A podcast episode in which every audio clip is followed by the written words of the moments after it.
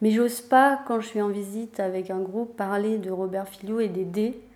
Enfin, ça me semble compliqué de parler de cette marque et d'une œuvre qui n'existe, enfin, qui n'apparaît pas aux mm. yeux du visiteur qui est là à ce moment-là. Son entrée dans le musée, ça s'est fait de façon un petit peu euh, euh, rapide et singulière d'une certaine façon.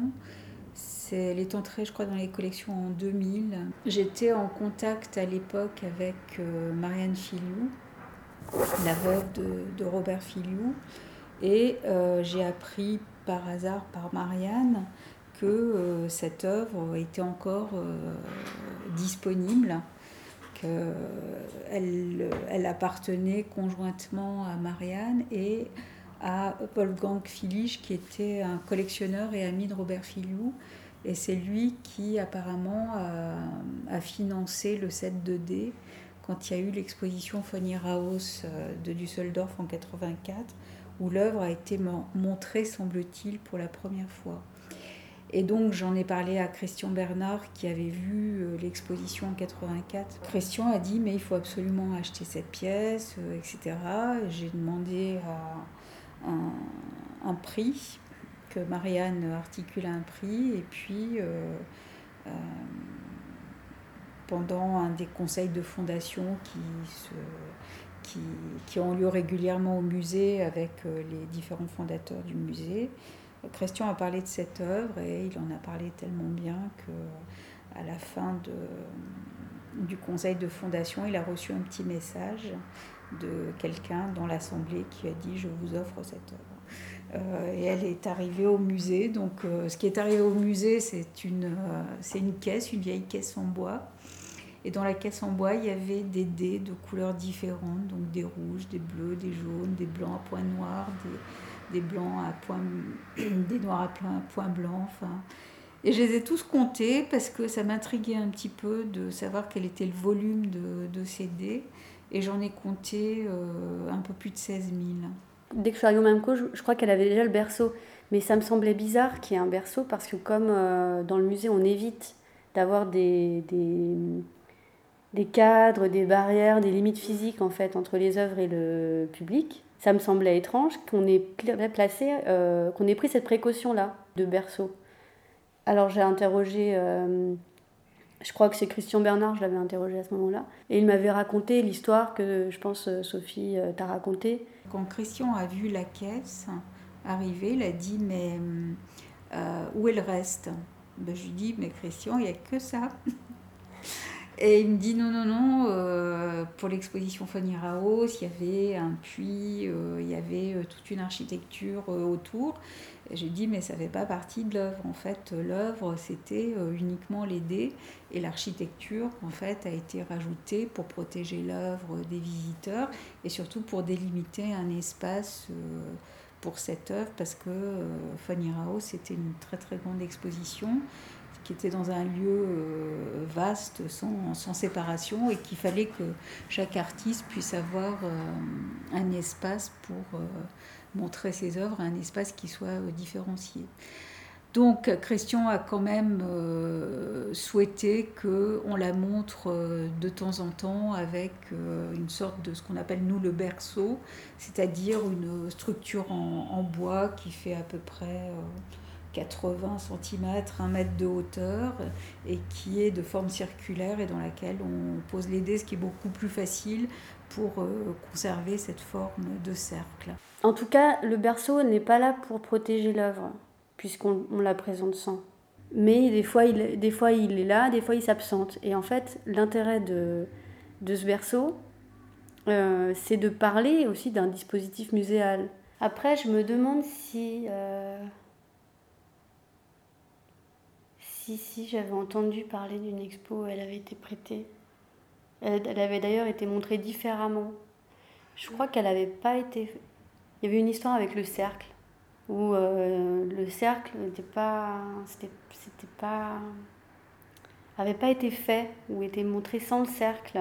Je me demande si finalement elle doit être forcément montrée en cercle. Par rapport à cette œuvre, il avait imaginé euh, plusieurs occurrences d'apparition, donc le cercle, qui a été montré à Fanny Raos en 84, mais il y avait aussi euh, l'idée de, la présenter en spirale comme quelque chose d'infini et de, continu qui, pouvait, euh, qui peut être mis en relation avec le Eternal Network, qui est aussi une sorte de réflexion générique générale dans laquelle euh, va s'intégrer ou peut entrer toute son œuvre. Nous, ce qu'on avait fait, c'était l'année dernière, quand on avait fêté l'anniversaire de l'art euh, sur les mouettes. Quand les gens montaient dans le bâton, on leur donnait un dé. Et ça, c'est Sophie Coste euh, qui nous avait proposé de faire ça. Donc moi, j'avais une œuvre de la collection que je transportais, qui était aussi que j'avais choisie en fonction aussi de, de l'œuvre de, de, de, Filiou, qui était en résonance avec l'œuvre de Filiou, puisque c'était un petit,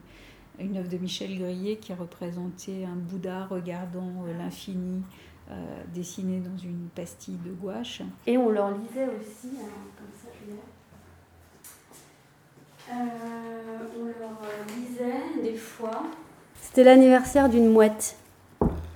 Donc c'est une pièce scénario qui a été écrite en 1958 en l'honneur du peintre danois Dan Fischer et anticipant mon propre 36e anniversaire quatre ans plus tard. Ainsi, l'ami Victor Brauner se vit borgne plusieurs années avant qu'il ne le devint. Cette pièce est donc aussi à sa mémoire. Parce que des fois, en fait, quand on donnait le dé, après, on disait aussi ce poème-là. Un peintre dans son atelier. S'il y a des toiles au mur, qu'elles soient valables, pas de croûte. Sinon, du matériel de peintre suffit. 40 ans pile. Il boite. Très costaud, dynamique. Pas cloche, pas peintre. Élégant, bien vêtu. Évidemment, à des moyens. Pas maudit. Il est en train de mettre la table pour plusieurs personnes. Toi et moi, savons que c'est son anniversaire.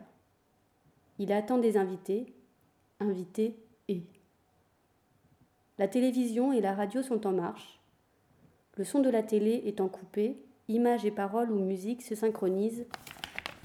Oh, et là il manque la suite. Euh, moi, euh, donc c'est souvent je l'ai vu euh, cette œuvre-là dans la salle qui s'appelle la Galerie Légitime, c'est un moyen pour moi de parler des artistes qui font jalon par rapport à, à, la, au musée comme instrument de mesure. quand je, je, montre le logo, par exemple, souvent dans cette salle, quand on arrive, je montre le logo du MAMCO qui est une règle et je dis, voyez, euh, le musée c'est un instrument de mesure et le musée pose des jalons et des artistes jalons. Robert Filiou, c'est un artiste qui marque euh, l'art contemporain occidental depuis les années 60. C'est pour ça qu'au MAMCO, on, lui consacre une salle, enfin, quelque part qu'on fait allusion à lui dans une salle, avec la galerie légitime, qui donc, euh, pour, bah, du coup, peut-être pour juste dire en un mot, c'était la, la casquette de Robert Filiou quand il se promenait dans les rues de Paris. Il croisait quelqu'un, il lui disait Voulez-vous voir de l'art? Si les gens disaient oui, il tirait sa casquette et à l'intérieur il y avait un accrochage d'œuvres. Ça dit aussi que, que, le, les, les, que les, galeries, les centres d'art, les musées n'ont pas le monopole de la monstration des œuvres. Là, dans cette salle, euh, il y avait. Euh, donc, euh, quand elle a été montrée la dernière fois, il y avait en face Thomas Rouff, Un ciel étoilé, et de l'autre côté, il y avait Anne-Marie Junier, Alain Clairet, Les ciels. Donc, c'était pour cet accrochage, par exemple, trois artistes qui montrait, euh, enfin deux artistes qui montraient le ciel, et Robert Filiou qui d'une certaine façon évoque euh, l'immensité, euh, l'immensité du ciel aussi, mais c'est d'une façon peut-être un peu plus métaphorique en fait. Alors après les déplacements de cette œuvre dans le musée, la première fois qu'on l'a montrée, il me semble qu'il n'y avait pas le berceau encore. on l'a montré place Charles Gerg. Euh, qui est un espace euh, d'exposition du deuxième étage qui est carré. Et donc c'était intéressant de montrer ce cercle dans ce carré. Et euh, on a montré une très grande partie des dés, alors pas tous, mais on avait fait un très grand cercle. Je crois que là on, a, on atteignait un peu plus de, de 8 mètres de, de diamètre pour le cercle. Et c'est là qu'on l'a montré. Moi, j'aimais beaucoup cette, euh, cette façon de la, de la, découvrir quand on arrive de, de, la rue et de voir ce, ce cercle de, de, cette constellation en fait de couleurs. Euh, et d'arriver dessus. Et puis de, de, voir un peu cette, cette myriade de, dés qui sont comme des peu métaphoriques finalement de groupes de personnes en, en discussion ou d'étoiles en, en, réunion comme une constellation de planètes ou de choses comme ça. Enfin, voilà. Ensuite, on l'a montré au troisième étage. Euh, et là, on avait fait une, belle installation. Enfin, j'aimais bien. Euh, parce qu'on on l'a montré sur euh, le loft. Enfin, non, c'était pas le loft, c'était au troisième étage, mais c'était ce qui était le plateau des sculptures à l'époque. Que le plateau des sculptures a migré du troisième étage au premier. Et euh, le plateau des sculptures au troisième étage était côté euh, cour. Et on avait montré dans ce grand espace euh, les dés de Filiou, toujours sans le berceau. Et on avait emprunté à la collection d'art africain contemporain de Jean Pigozzi, qui se trouve en partie au, Port-Franc à Genève, des sculptures de John Fundy, qui est un artiste africain. Et on avait mis les sculptures de Fundi en cercle et elles étaient en écho avec le cercle de Filiou. Et il y avait pour nous une, jolie rencontre entre ces, deux figures avec ces, dés qui sont euh, euh, des éléments de jeu, qui sont des éléments euh, fabriqués en, série. Et puis ces, ces, figures un peu totémiques africaines qui représentaient aussi un, monde en soi, une constellation, euh, tout un ensemble de, de, significations, de symboles. Et ces deux cercles se répondaient et c'était assez beau. Et on va le refaire d'ailleurs. Et puis donc, une, un autre endroit où je l'ai vu, c'était dans une salle au troisième étage. Là, elle était montrée dans un endroit qui s'appelle le cabinet des abstraits. Donc au sol, il y avait Robert Filiou.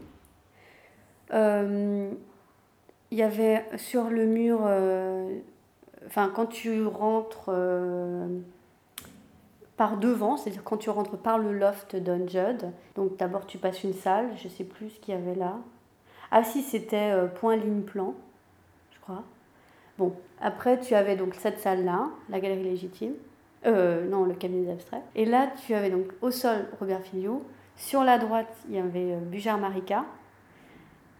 Euh, c'est un artiste qui, a fait la, qui aide, d'ailleurs. Sur le tard, c'est un artiste qui a commencé à faire de l'art vers 50, 60 ans. Quoi. Et là, il avait fait des, des pendules euh, qui faisaient tout un, un bruissement en fait. Il y avait un bruissement, le mur était tapissé de, pendules. Et donc, il y avait ces, ces pendules qui, qui fonctionnaient, mais il n'y avait pas de numéro en fait sur, le, sur les cadrans. Donc on, on, avait simplement le, le, bruit du temps qui, qui s'écoule. Ça faisait un tic-tac euh, assez présent dans la salle. Il y avait ça. Euh, après, sur la droite, il y avait euh, Anne-Marie euh, Junia et Alain Clairet, à nouveau, souvent montré en fait avec Robert Filio. Et en face, il y avait une œuvre de Siar Madjani. Et là, c'était un travail qu'il avait fait avec aussi des, chiffres, c'était des combinaisons mathématiques. il y avait des formes qui en, qui en résultaient, qui étaient souvent des formes pyramidales. Donc dans cette salle, il y avait euh, l'œuvre de Robert Filiou entrait en écho plutôt avec des, des, des, des, des œuvres qui étaient relatives à la, au décompte en fait du temps, sauf Anne-Marie Juniel, un clairet, qui, qui la renvoyait aussi à, à une idée de, de d'abysse, de perte. Après, par rapport à la signification de cette pièce, c'est une pièce importante dans l'œuvre de Filiou parce qu'elle est importante déjà en, en termes d'espace de, par rapport à l'espace qu'elle occupe. Parce que si on a en tête les œuvres de Filiou, en général, sont des petites choses qui sont de l'ordre du bricolage, comme il le, disait lui-même. La plupart des œuvres de Filiou sont de, de matérialité et d'importance euh, physique modeste. Donc déjà, elle est remarquable par rapport à, cet aspect-là des choses. Elle est aussi remarquable parce que finalement, c'est une des dernières œuvres que Filiou a réalisées, puisque euh, va partir en, retraite pour faire une, retraite euh, dans un, monastère tibétain qui se trouve à côté de, l'endroit où il vivait. en France, en Dordogne, et finalement c'est la dernière grande œuvre qu'il va réaliser. Et quand il était dans cette retraite bouddhiste, euh, sa galerie, qui était euh, euh, qui s'appelait Ninon Roblin, qui avait fondé la galerie Bama, il lui a proposé d'exposer cette œuvre aux États-Unis et il n'a jamais voulu la montrer si ce n'était pas lui qui l'installait. Donc il a refusé et euh, Filiou est mort avant de terminer sa retraite, donc il meurt en, 87, si ma mémoire est bonne. Et du coup, euh, cette pièce ne sera plus jamais montrée. Euh, il l'a montrée à Fonira au 184 et après elle a pu être montrée jusqu'à sa résurrection par le Manco dans les années 2000. Euh, c'est aussi une œuvre importante parce qu'elle euh, elle, elle, synthétise beaucoup de, choses de la, philosophie de, de euh, sur la, la, question du jeu. Donc c'est une œuvre qu'on installe en s'amusant finalement. On y retrouve des couleurs qu'il avait mises en œuvre, par exemple pour l'exposition en hommage à Rimbaud qu'il avait faite au centre Pompidou, avec le poème notamment le, poème Voyelle. Et puis, euh, mais c'est une œuvre, euh, c'est presque un ready-made finalement, même si euh, il a commandé des tailles différentes. Ce qui est sûr, c'est qu'il a fait le choix des couleurs et il a fait le choix aussi de ce que sur toutes les faces du dé, il y a une mention unique qui est un seul point, donc chaque fois le 1. Et quelle que soit la façon dont on lance le dé, on tombe toujours sur un 1. Donc euh, c'est une façon finalement de faire une œuvre dont euh, la forme générale, euh, même si elle reste dans un cercle, varie d'une fois à l'autre puisque c'est le hasard qui fait que les dés se retrouvent dans telle ou telle constellation. Par contre, le hasard est aboli dans le sens où on est chaque fois sur une phase de 1. Et puis, euh, c'est assez proche d'une pièce qui s'appelle La valise taoïste, dans laquelle il y a euh, des dés, et sur les dés, il y a plusieurs inscriptions. Donc, il y a bébé, bébé c'est le bien du bien. Il y a BM, BM c'est le bien du mal. En fait, pour montrer que quelque chose de, bénéfique euh, comporte, euh, enfin, une chose qui est bien a priori peut comporter deux aspects, un aspect négatif, un aspect positif, et qu'une chose qui est euh, a priori mauvaise comporte par contre un aspect aussi positif.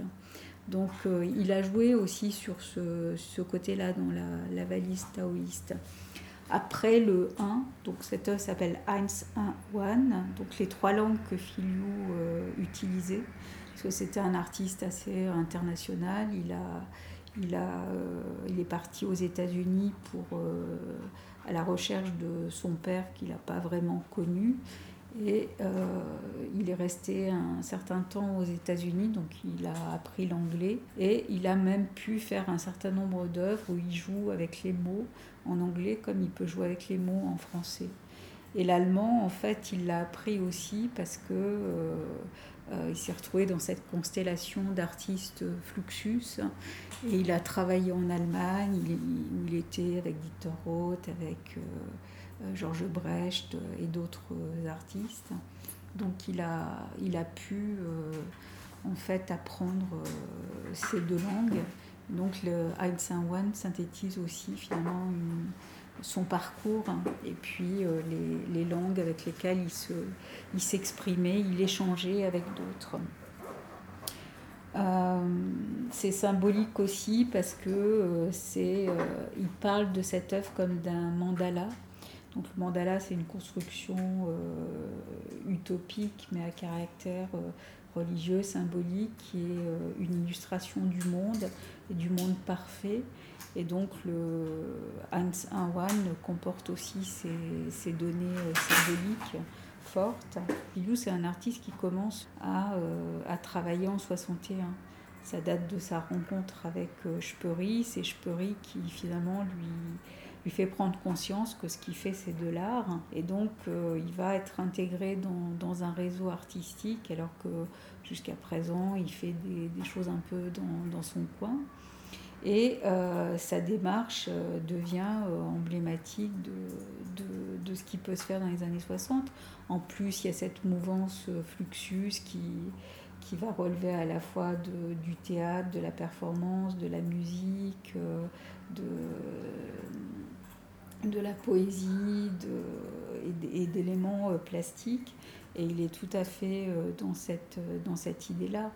Euh, nous, on a. C'est un peu. Euh, c'était une formule de. Je ne sais plus comment elle s'appelle. Euh, une fille qui fait des films, Brigitte Cornan, qui avait fait toute une série de films sur, des artistes qu'elle avait appelés les clochards célestes. Filius c'était un clochard céleste.